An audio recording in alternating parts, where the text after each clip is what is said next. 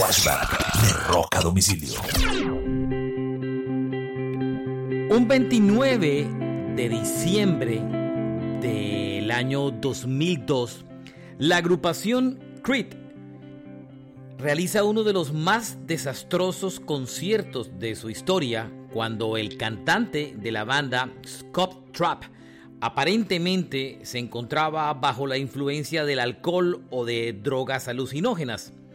El público se molestó tanto por la forma de la presentación de Scott Trapp que finalmente muchos decidieron tomar una acción civil y demandar después del concierto al grupo exigiendo la devolución de los costos de haber asistido al concierto.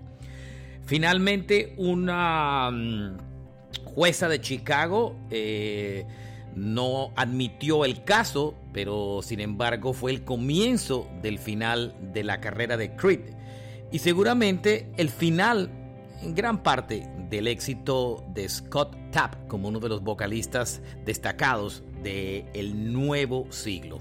Este fue un flashback de rock a domicilio.